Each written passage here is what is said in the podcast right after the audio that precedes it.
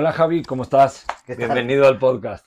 Qué bueno que, que viniste, Javi Dolcet. Te diste el tiempo. Ahorita que estás acá en México, Vine desde España. España solo para el podcast. ¿eh? Venga, venga. Está, está bueno. No, pues qué bueno que viniste. Este, como te platiqué, este podcast se trata del give back. Queremos devolver a la comunidad, al ecosistema, pues, lo que hemos tenido por tanto tiempo y que la gente tome, aprenda, darles conocimiento, recibir preguntas y Claro. que se vuelva algo, algo increíble, ¿no? Pero de verdad, gracias. Este, nada más un poco por qué estás acá. Yo siempre te tuve como, pues, el dios de full. Para mí eres la persona que yo entregaba el paquetito, hacía mi cajita, venía la gente, yo iba al metro y lo hacía normal.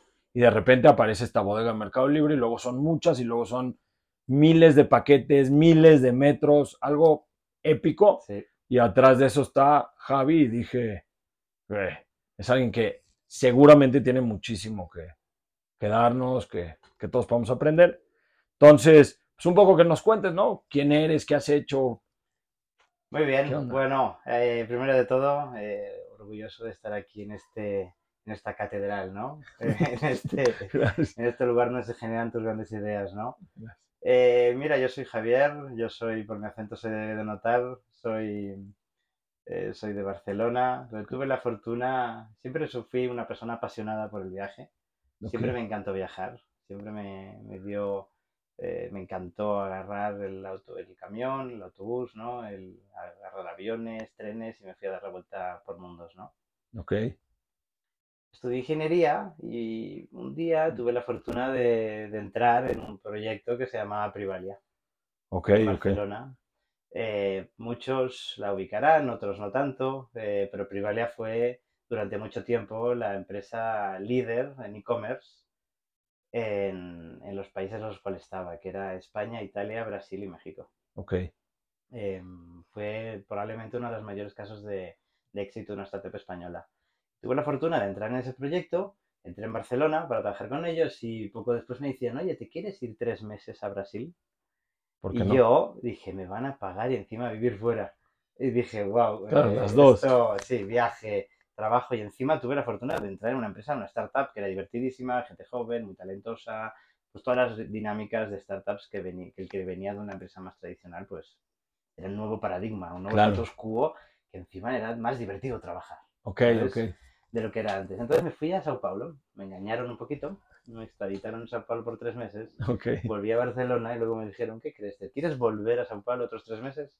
Y se volvieron tres años. Ok. ¿vale? Está bueno, está. En Sao Paulo pues tuve la fortuna de conocer una cultura genial, un país enorme, pero sobre todo trabajar en Privalia Brasil con unos crecimientos exponenciales. Ok. Ahí fueron mis primeros encuentros con la logística, con las ventas, con las devoluciones de cliente, Ok. con el recondicionamiento de producto. Eh, empecé a encontrar, a entender todos los desafíos que tenía la logística. Hasta entonces yo decía, vale, el e-commerce, tú vendes en una página de internet y es todo magia, te llega Claro, claro, es todo magia. sí. Ahí trabajan pequeños eh, Ewoks, ¿no? Pequeños... Sí. Y todo y sucede. todo sucede, ¿no? Entonces me empecé a encontrar ahí con las dificultades y los desafíos de Brasil, que aparte el país no solamente es un país enorme, dificultades fiscales también, la nota fiscal. Ok. Empecé a divertirme mucho. Eh, de ahí estuve eh, alrededor de tres años. eh, ahí encontré lo que es el- la joya de mi vida, la, mi compañera de vida, eh, que es mi mujer. Con ella se aventuró a venir a México, donde Privalia México, Privalia Brasil, me moví a Privalia México. Tuve la fortuna de dirigir las operaciones de Privalia en México. Siempre operaciones. Siempre operaciones. Solo tú es la operación. Sí, he llevado temas de ventas también, he estado en temas estratégicos y proyectos estratégicos, como por ejemplo, yo creé el departamento de clearance, liquidaciones de Privalia Brasil. ¿vale? Era más o menos un 8% del revenue. Entonces, no solamente operaba todas las devoluciones y, las, y los sobrantes de compra, Las vendía. sino que los reacondicionaba, los dejaba en buenas condiciones y los volvía a publicar en la página.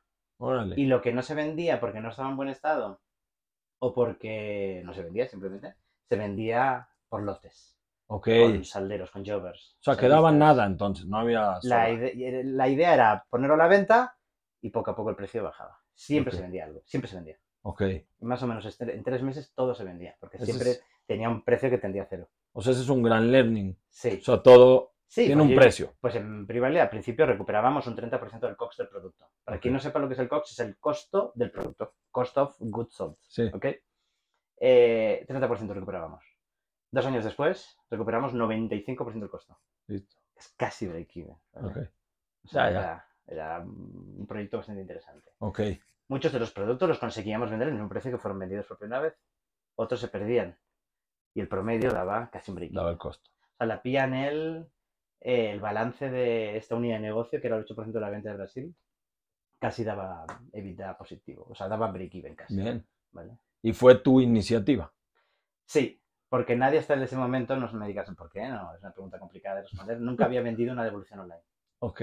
hasta este momento. ¿vale? Bien, bien. Entonces, bueno, de ese proyecto, eh, que como te decías, no solamente llevé operación, sino llevaba venta, me vine a montar lo mismo y tuve la fortuna de poco a poco adquirir responsabilidades hasta liderar todas las operaciones de, de Privalia en, En México.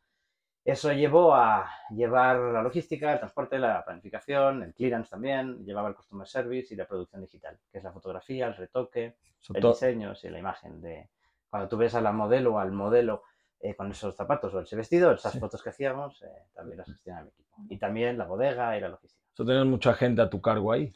Pues tenía alrededor de dos de cada tres empleados en Privalia, México, más o menos. O sea, eras director de operaciones, tenías Sí, no solo la operación. sí, pues era director de operaciones, director comercial, director financiero. Ok. eran más, bueno, y obviamente people. ¿vale? Sí, sí. O sea, bueno, habían esos de los principales departamentos. Y yo como operaciones tenía ese equipo a mi cargo. Eh, fue, la verdad es que fue, no sé, yo me divertí muchísimo. O sea, mucho que agradecer, porque no solamente fue una escuela, eh, sino fue una familia. O sea, muy divertido, muy divertido. Divertido en el trabajo, dentro y fuera del trabajo. Ok. ¿vale? Antes Claro. te contaba historias, ¿no? De, yo en Privalia había gente eh, muy divertida y tengo que decir que también nos gustaba work hard, play hard. También nos divertíamos mucho y eso hacía generar un ecosistema donde tú ibas a trabajar con gente que te divertías dentro y fuera de la cancha, ¿no? Que eso es, es clave. Porque Yo para que dejes. Y el día que me fui a Privalia y me da un poco pena decirlo aquí, pero yo lloré como un niño, Ok. lloré como un niño. Claro, porque ya había dos cosas. O sea, trabajabas duro por Privalia, pero. me divertía, me trataban bien, siempre fui, siempre tuve un- amigos ahí dentro. Claro. ¿vale? Entonces, Que es- que es clave donde trabajes o si emprendes, pues crear ese ambiente donde la gente no solo trabaje. Sí, sí, no, es que el trabajar al final es, es una parte de tu vida, Sí. pero son ocho horas de tu vida. Claro. El resto tienes tu familia, tienes tus amigos, tienes tu vida. Si consigues con quien trabajas encima divertirte, pásala bien. Bingo. Bingo, Sí. claro, es que, pero busca un trabajo que te guste. Sí, sí, Porque 100%. si- yo a veces me da un poco de pena ver personas que quizás están en su trabajo y no se divierten. Claro. Vale, yo entiendo que no todos tenemos la fortuna de hacer lo que queremos, pero sí que estamos todos obligados en tratar de buscarlo. Sí, sí, sí. Que lo encuentres es otra cosa. Sí. Hay gente que no le guste nada también. Yo te reconocer que a mí me encanta trabajar. Ok. A mí me encanta. Me encanta. Esto muy a pesar de, de mi familia, que a veces me lo reclama, eh, pero me gusta mi trabajo. Pero también me, me gusta mi trabajo porque he buscado el trabajo que a mí me gusta, Claro. no al revés. No, no, no va a suceder. No, Y no. yo no me. por- Te pongo un ejemplo. Yo nunca sería responsable del área legal de una empresa. Claro. Porque no me gusta No leer contratos, la estrategia, la legal, es algo que nunca me ha gustado. La Coincido. contabilidad, las finanzas nunca me han gustado mucho. Pero sí me ha encantado el contacto con el cliente, la experiencia, el desarrollar, hacer una disrupción en los métodos de entrega, en la felicidad, en la, en la- la velocidad en cual le entregamos a los clientes. Te apasiona, se ve, se ve. O sea, yo vibro cuando mejoramos el NPS. Vibro, Ok. vibro. Para mí es KPI número uno que tendría que tener cualquier empresa. Ok. ¿Cuál es la satisfacción que le das a tu cliente? Con feliz Sí, está sí, sí, contigo. Sí, Y en e-commerce eso es mm, increíble Clave. y fácil de medir. no, no. Entrega rápido, entrega bien, cuál es tu fill rate, cuál es tu lead time de entrega, cuál es tu tasa de entrega en tiempo. Y luego, muy importante también, pero bien en segunda fase para mí, a qué costo lo haces. Pero nunca al revés. Claro. Porque si pones el costo por delante del servicio, al final estás matando tu servicio. claro, y lo importante, sí. lo importante aquí es que el servicio esté creando un cohort de lifetime value positivo hacia tus clientes. ¿no? Claro, claro. Tu lifetime value cliente. Por tanto, cada vez tu cliente es más recurrente. Mayor sí. satisfacción genera mayor repetición y mayor repetición genera mayor order value. Sí, sí. Y mayor order value con mayor repetición, mayor lifetime value. Y ahí está el secreto. Ahí el secreto. no es precio esta vez, Ahora viene, dale satisfacción al cliente, el Y cliente es va a lo volver. que Sí, Mercado Libre lo entendió hace varios años y por eso invirtió en Mercado Envíos. claro. Necesitaban dar la mejor experiencia posible a los usuarios, Sí, a sí. compradores. Para eso crearon Mercado Envíos. Y ahí es donde Ahí es empiezas donde con full. Yo os decía que salí de Privalia triste pero feliz, obviamente. Me llama Mercado Libre y me dice, oye, ¿quieres montar Mercado Envíos Full? Pues bueno, ¿Por qué no? yo era un fan de Amazon. Ok, Había escuchado un montón sobre el proyecto de Fulfillment by Amazon. Es más, era vendedor de Amazon. Había creado mi marca propia, ok. tenía una marca de, de jardinería, me hace mucha gracia, Garten. Eh, creé mi marca digital, hice mi logo. Está el toque emprendedor. Esto que sí, siempre me gustó hacer muchas cosas. Ok. Había creado un marketplace también de productos industriales, que lo desarrollé en PrestaShop, que vendía PrestaShop. nada, vendía, creo que llegué a vender 50.000 pesos al mes. o algo Ok. así, pero bueno, ahí lancé. Estaba bueno. Vendíamos botas de seguridad, vendíamos productos industriales de limpieza para fábricas. Era un marketplace B2B industrial. Ok, Luego monté el, el tema que te decía de Amazon. Empecé a vender en FBA, que es el Fulfillment by Amazon sí, sí. traía los productos de China, creaba, creé mi logo, creé mi marca, creaba mi producto y lo vendía en Estados Unidos. ¿no? Luego empecé a venderlo también en México, un poco. Eh, ah, claro, ya pero para vives. ese entonces me dice Mercado Libre, ¿quieres montar esto? Vamos a competir contra Amazon. En logística. Y yo dije, esta gente está muy loca. Y eso es lo que me encantó. Ok, Esto es como dice Salvador Dalí, que la, última, la única diferencia entre un loco y él es que él no está loco. ok. Entonces, Buenísimo. más o menos es un poco lo que creo sí, que la sí. dirección de Mercado Libre tenía. Eran locos que no estaban locos. Claro. gente extremadamente ambiciosa, extremadamente talentosa. Y esa mezcla, tú los conoces mejor que nadie, Perfecto, sí. son gente brillante. Brillante. Entonces, bueno, me salió la oportunidad de unirme a ese equipo y liderar el equipo de Mercado Envíos Full como jefe de operaciones para México. Y tuve la fortuna de no solamente estar rodeado de mejor del mejor ecosistema de talento en Latinoamérica, uno de los mejores, Sí, sí. sin desmerecer a otros, obviamente, pero crear un proyecto que fue disruptivo en la sociedad mexicana, al menos Sí. en la tecnológica, en lo que la tecnología repre- representa. Fue un to, fue un. Yo cuando entré en Meli, así lo digo, 10 de, de mis primeras 10 compras, 4 canceladas. Ok, O sea, 60% de fiel rate. sí. Y eso con lo que platicabas antes pega por todas partes. Todo el mundo me decía, ah, Mercado Libre, ¿estás seguro? Pero si venden cosas de segunda mano, venden cosas usadas. Y tú. Sí. recuerdas esto hace Claro, cuatro- claro. hace 5 años, ¿no? Más o menos. Yo entré en, en 2018. en- Sí, sí. cinco Siempre han trabajado con este tema de. Pues eso era hace 15 años, 18 con ¿no? eso. Sí, pero ya no Ahí hace quedó eso. el- Queda un poco, pero entonces quedó ese, esa espinita, ¿no? la Ese- espina, la marca, la. Pues de la primera generación. Pero hoy, No, cuatro o cinco años después desde el lanzamiento de Full, los servicios de entrega, la velocidad de entrega, si mal no recuerdo, entregábamos en 48 horas el 20% de los productos. ok. Y creo que ahora está por encima del 90%. ok. Sí, ya hay públicos mismo día. la- Sí, sí. Bueno, claro, lanzamos. Yo la- tuve la fortuna, bueno, yo fui, fui muy pesado con ese proyecto. Me acuerdo que me costó pelearlo, pero el proyecto de Sendai, yo era un embajador. Ok. La luché, la luché, la luché. Claro, Y lanzamos Sendai en casi todas las ciudades cerca de posibles. Lanzamos primero en Ciudad de México, lanzamos luego en Guadalajara, luego en Monterrey y luego empezamos a hacer en ciudades periféricas. Empezar- empezamos a entregar en Querétaro, en Toluca. Toluca era muy fácil. Claro. Pues era un- hacías un cut-off time una hora antes y ya, salía. No, no, está increíble. Empezamos a entregar también en Pachuca, en Puebla, bueno, hay muchas ciudades. Hoy que los clientes nos di- digan, ¿no? ¿Cuántas ciudades hay Sendai?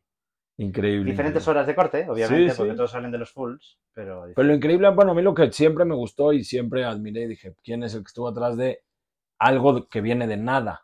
No algo que ya estaba y crece. O sea, no había bodega, no. De hecho, una de las pruebas de full que hubo, o la primer, el primer full, Yo fue en nuestra Yo, bodega. re- yo recuerdo, o sea, cuando yo entré, yo entré ya en la bodega de Coatilla Izcalli, Ok, en la de O'Donnell, Puente, Puente México. fue donde se movió. Eh, yo recuerdo empezar con pequeños proveedores y de repente "Oye, que llega Ibushak. Y Ibushak tenía un porcentaje de Meli grande, Sí, sí. grande, no voy a decir números. No, no, pero pero era un porcentaje relevante.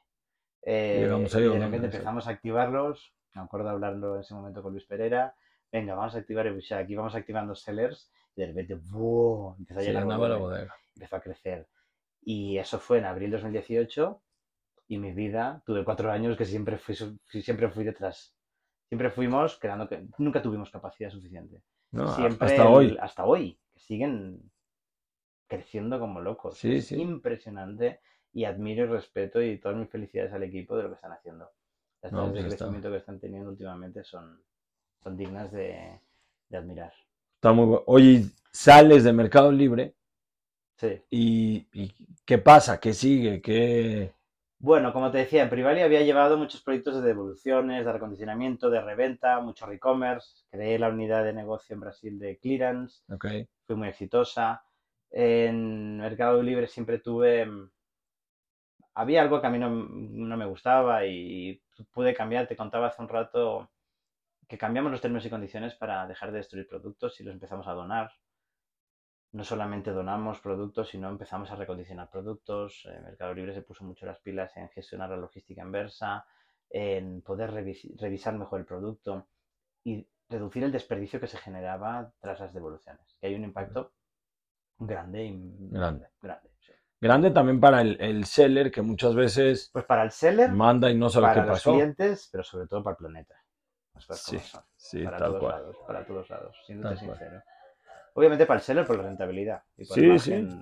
Que se no- pierde. Que no, y no se está dando cuenta, tal vez. Sí. Para mí es una parte un poco oculta de toda la historia. O sea, Sí, cuánto me costó, cuánto gané, a cómo lo vendí, cuánto me cobró Mercado Libre Ya. y listo. ya. Y ese pedacito entre o el fraude, o la devolución, o el que Sí. regresó usado, Se te lleva puntos. pero no lo estás viendo, no está en la primer plana. Pero es que la primera plana al final en que te enfocas. Tú lanzas un Sí. business, lanzas un negocio, en e-commerce al final es- necesitas producto. Luego Sí. necesitas marketing y tráfico para que te vengan. Sí, Luego necesitas servicio y en logística para entregar. Obviamente a todo esto en horizontal, que es tecnología. claro. ¿vale? Y luego empiezas a, a escarbar A ver. hoyos, ¿no? Y siempre hay, la vida es así, ¿no? ¿Cuándo se acabará de escarbar hoyos? Nunca, nunca. nunca, porque siempre hay... El tema es ir subiendo la vara, subes la vara y conforme... Bueno, esto lo dice mucho Warren Buffett, ¿no? Que cuando baja el nivel del agua se ve quién va sin, sin, sin bañador, sin, Claro, sin claro. bermuda, ¿no? Sí, sí. Eh, pues al final es lo mismo con, con- con la logística, con el e-commerce. Perdón. Pues al final vas, va- vas subiendo la vara, vas subiendo la vara y van aflorando otros problemas. Claro. La logística inversa es un problema que aflora en, diferentes momentos de madurez de las e-commerce, de las Sí. empresas. Pero lo que es un hecho es que todas necesitan ayuda o mejorar ese proceso. Pero sobre todo es el impacto que tiene, uno, en rentabilidad y dos, para el planeta, el, el, el trabajar el recondicionamiento para alargar la vida útil de todos los productos. Claro. Y a mí eso me marcó muchísimo. Me marcó muchísimo. No, me encanta Personal que- y profesionalmente. Me encanta que no es solo el lado económico, o sea, no es solo lo recupero, es somos responsables Sí. del planeta, de, de qué Y estamos luego haciendo. había una cosa que a mí me dejaba muy sorprendida. Así como aquí en Latinoamérica estaba viendo que todas las empresas estaban dejando de vender cosas de segunda mano, como acabamos de hablar. Yo me iba a España y miraba, volteaba para Europa y no paraba de ver la economía circular como algo muy fuerte. No paraba de ver cómo la importancia que tiene y el impacto que tiene el- el- la segunda mano ya. Ok. O sea, hay unicornios gigantes como Vinted que venden segunda mano y son empresas gigantes. Una empresa que se crea en Estonia Ok. pero vende, es el mayor marketplace de ropa usada de, de Europa. Es como el Mira. Poshmark, para que venga de Estados Unidos, el Poshmark de... Oye, que está súper interesante. Luego Y en España es el gigante Wallapop. Entonces, había mucha economía circular, mucha segunda mano.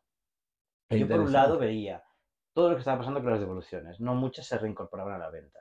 Cualquier desperfecto, cualquier toquecito, cualquier cosa no se puede vender. No quiere decir que eso se despreciaba, porque al final habían otros canales. Sí, pero sí que había que hacerlo de forma correcta.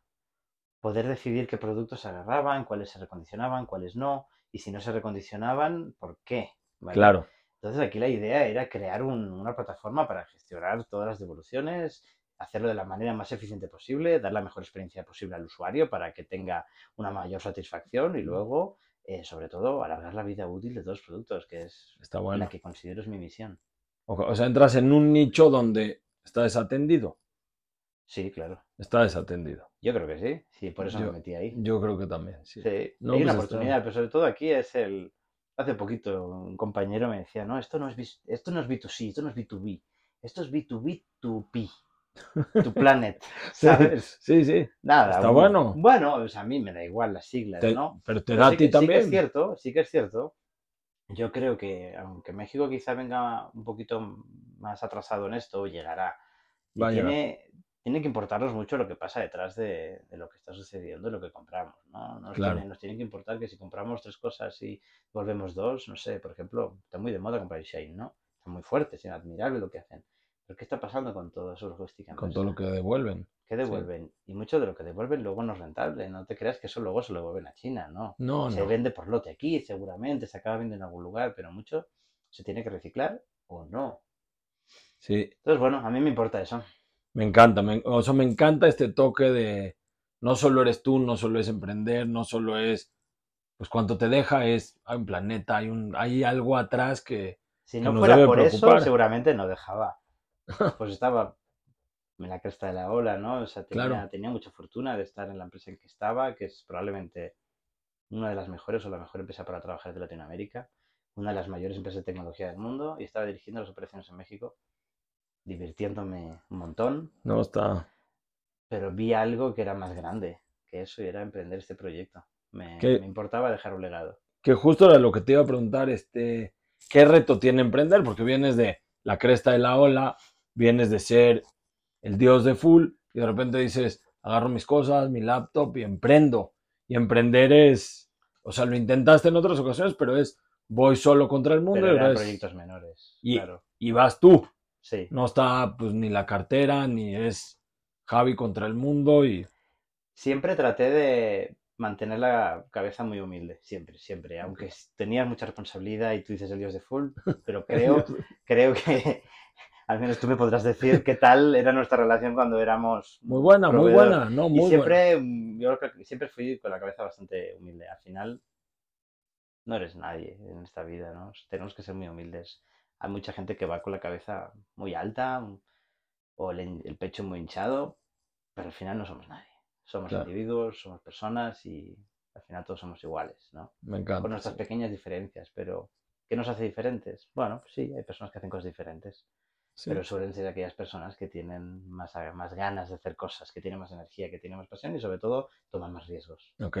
¿Qué fue lo que decidiste hacer? Sí, Tomar tomar riesgos. riesgos en la vida. eh, No, no pain, no gain, ¿no? Ok. Y hoy es una buena decisión, una mala decisión. O el tiempo dirá, a ver, buena seguro, porque he aprendido un montón de cosas que no sabía antes. Ok. He aprendido otras cosas. Mm, Será buena seguro.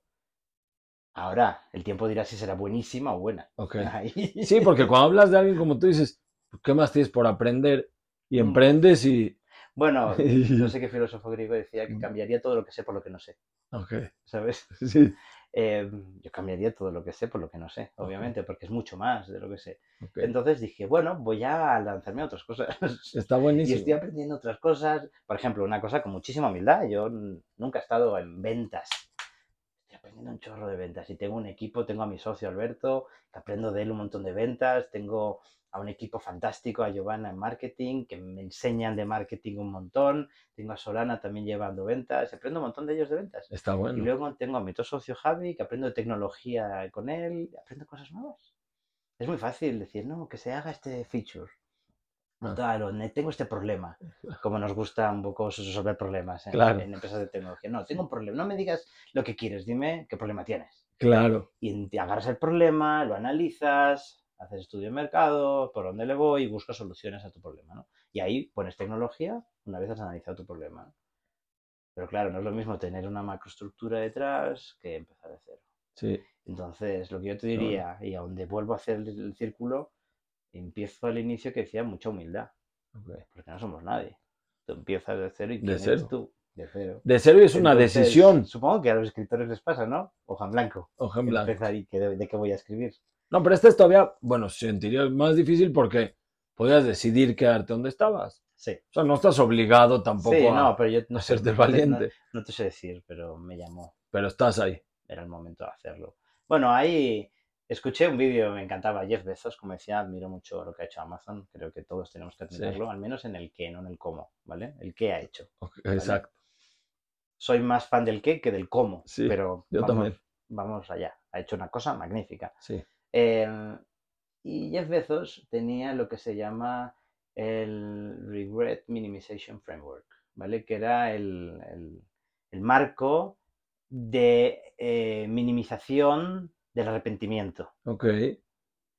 Y su pregunta era, ¿de aquí a 10 años me arrepentiré de no haber hecho esto? Y si la respuesta es sí, has de hacerlo. Entonces yo dije, cuando tenga, no voy a decir qué edad tengo, Ok. de aquí a 10 años, 30. Sí, cuando tenga 35 años, eh, me arrepentiré de no haber hecho esto. Y la respuesta fue sí. Y dice, pues está claro, hay que pues hay que hacerlo. Está muy bueno, me, me Pues ya encanta. está. Y lo hiciste. Pues siempre habrá frijoles y arroz en casa, ¿Está bien? yo creo. Entonces tiraremos. Y después te vas a acordar de... Aprender Lo que cosas, lograste. seré más completo. Y, y estar pleno. O sea, te llena. A mí me llena un montón. Ya. Sí. Pero lo que al final te llena mucho en la vida, no solamente lo que haces, es con quién lo haces, ¿no? Sí, 100%. Y creo que lo más importante es eh, tus compañeros de viaje. Ok. ¿vale? No, me Es- encanta, me Es encanta. importante hacerlo, porque esto es como un equipo, ¿no? Estoy viendo aquí la foto de Argentina, que me alegro mucho que ganaran el, El Mundial. mundial. Yo soy fan de Messi, como buen barcelonista que soy. Ok. Eh, no hard feelings, que se fuera. Al final es lo que tocó. Eh. somos de Miami. Y aparte no soy muy futbolista yo. Ok. Eh, pero es un equipo y se trabaja en equipo. No somos nadie. Y Claro. reitero, eh, yo hice lo que hice en full por el equipo que estaba al lado, arriba y abajo. Todos éramos un equipo y seguramente un equipo repetible. Está increíble, increíble. No, y hay muchos learnings igual para el que esté escuchando de... Está el tema del equipo, está el tema del planeta. O sea, hay muchas cosas que, que uno tiene que tomar y... ¿Qué hubieras hecho tú en tu vida sin equipo, sin personas? ¿Hubieras No, hecho no. algo tú solo? Bueno, hay algún pintor, sí, algún filósofo, algún escritor, podría haber hecho Pero- cosas solos, pero son pocos los casos. Tampoco. No, justo hablábamos de, de los atletas que pareciera que Ah, es alguien no, solitario. Sí, pero un Usain Bolt habrá tenido un entrenador que Que- era el mejor entrenador del Justo, mundo, o sea, todos los que están atrás, su padre, hay un equipo. dio, un equipo. hay sí. un equipo. Que también es un poco, tiene una parte de individuo, al final no trabaja en equipo, Sí, obvio. pero tiene un equipo detrás. No, hay un equipo. Y sin ese equipo no hubiera sido él. no, Punto. no. Y si la educación y la influencia que tuvo de su tampoco. Es importante juntarse con el que hay que Sí que es juntarse. cierto, sí. No, pues está. Sí, sí, sí, eres el promedio de las personas con las que te rodeas, ¿no? Es buena, claro. Oye, y este. ¿Algún error que digas, puta, hice esto y ahí se las dejo de lección porque hay que tener cuidado con esto? ¿Algún error así que digas? Errores. Sí, sí, algo que digas, así voy a ir con mi hijo y le voy a decir, esto te la adelanto. Si haces esto, ya te digo que va a salir mal. Yo te diría, hemos de ser, sean muy exigentes con quien nos rodea. Ok, Errores, alguno. Sí, como todos. Trata siempre de ser lo más exigente posible con las personas que te rodean. No solamente te dejes llevar por el currículum de alguien, ok, sino por sus valores y viceversa. Y no solamente te dejes llevar por los valores de alguien, porque sea muy buena onda, y no por su capacidad. ok. Entonces, ni le hace... para una persona muy buena onda, pero que luego al final no tiene el empuje todo, tampoco te va a hacer un favor. Tú Claro, también te vas a frustrar, no va a tirar para adelante las cosas. No vas a conseguir crear y construir lo que tú quieras. Y del otro lado, lo mismo. está Una persona muy talentosa, pero cuando luego no compartas valores en los momentos difíciles, Se va a poner- romper. se va a romper. Está bueno, o sea, justo coincide todo. Busca talento y tus valores. eh, Para volverte el promedio de este equipo y, Sí, y ahí sí. es quien te pone arriba. sí, sí. Está, Y siempre personas que sean. O sea, yo creo que la, la honestidad, la transparencia, pero sobre todo el esfuerzo, eh, son lo que pagan en largo plazo. está bueno, está, me, me encanta. me Ahí me, enseña, hace poco leía un libro para de estos que te enseñan un poco a educar a tus hijos. ¿no? Ok, ¿Sabes? Decía, no le digas a tu hijo que es listo. O ¿Por? que mm, no le digas a tu hijo que tiene habilidades, porque son habilidades natas. Ser listo se nace.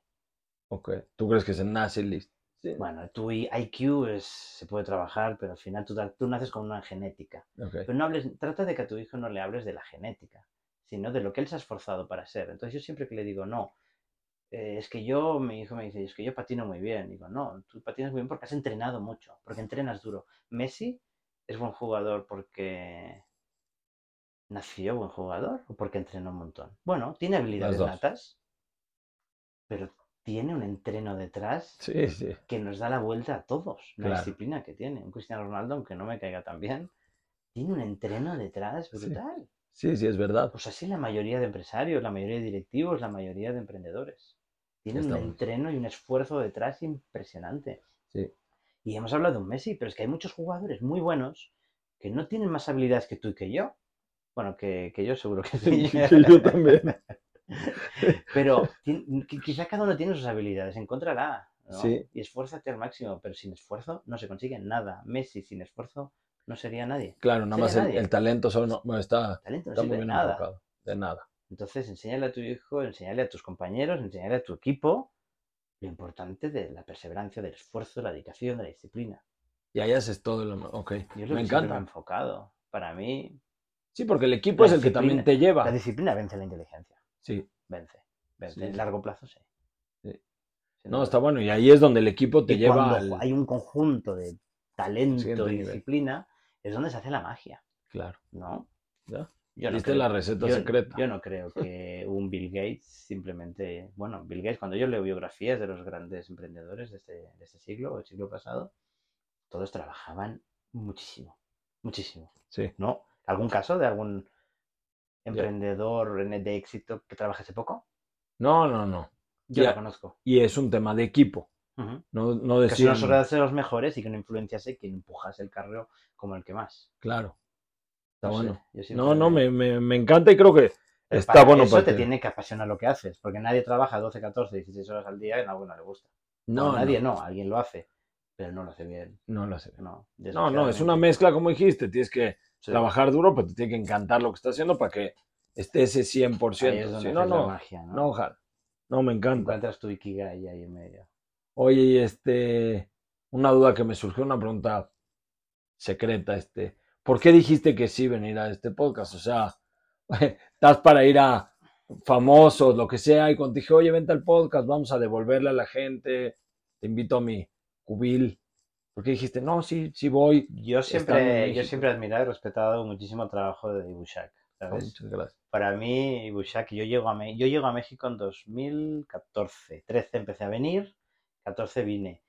Y Ibushak era ya un referente en ese momento y se hablaba de, lo, de, de Ibushak, ahí de Salo, Mauricio, etcétera. Y yo siempre os admiré muchísimo.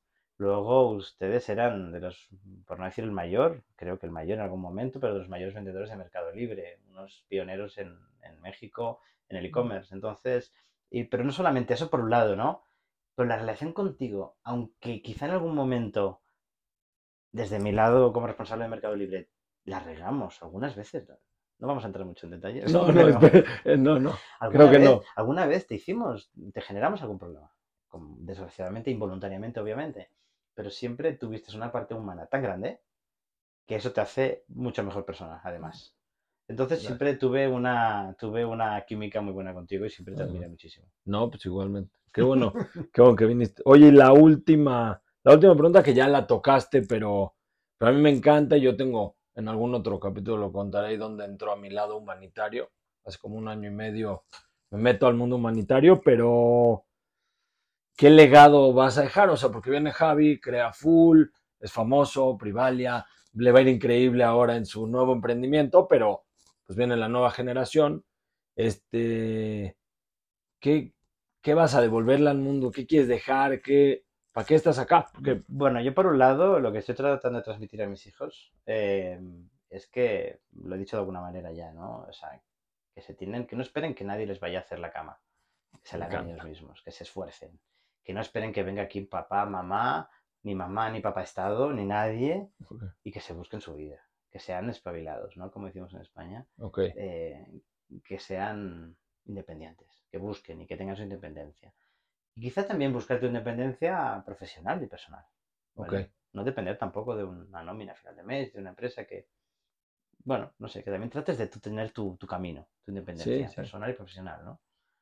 Por el otro lado, os decía, para mí el legado que estamos, o sea, estamos teniendo un alto impacto con el, con el retail, ¿no? Un alto impacto en lo que compramos.